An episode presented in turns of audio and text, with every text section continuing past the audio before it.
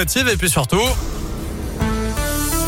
Le journal des bonnes nouvelles avec Noémie Mabilon. Je vous en parlais il y a quelques semaines dans Scoop Matin. Les écrans pubs dans le métro lyonnais, c'est bientôt terminé. Les 118 panneaux publicitaires du réseau TCL vont disparaître à partir du 1er avril. La date a été confirmée par le Citral cette fois-ci.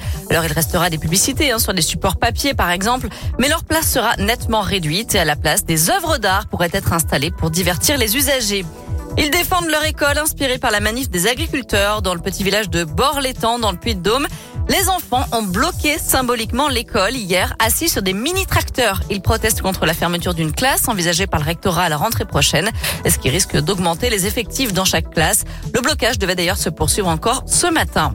Enfin, bonne nouvelle pour tous ceux qui veulent investir mais qui ont vu leur dossier refusé par la banque. Dès ce mois-ci, les banques vont mettre en place un dispositif pour réexaminer les demandes de crédit immobilier qui avaient été refusées. Ça sera à la demande du client. Et si le dossier ne passe toujours pas, eh bien, ce dispositif aura pour but d'expliquer aux clients les raisons vraiment du refus.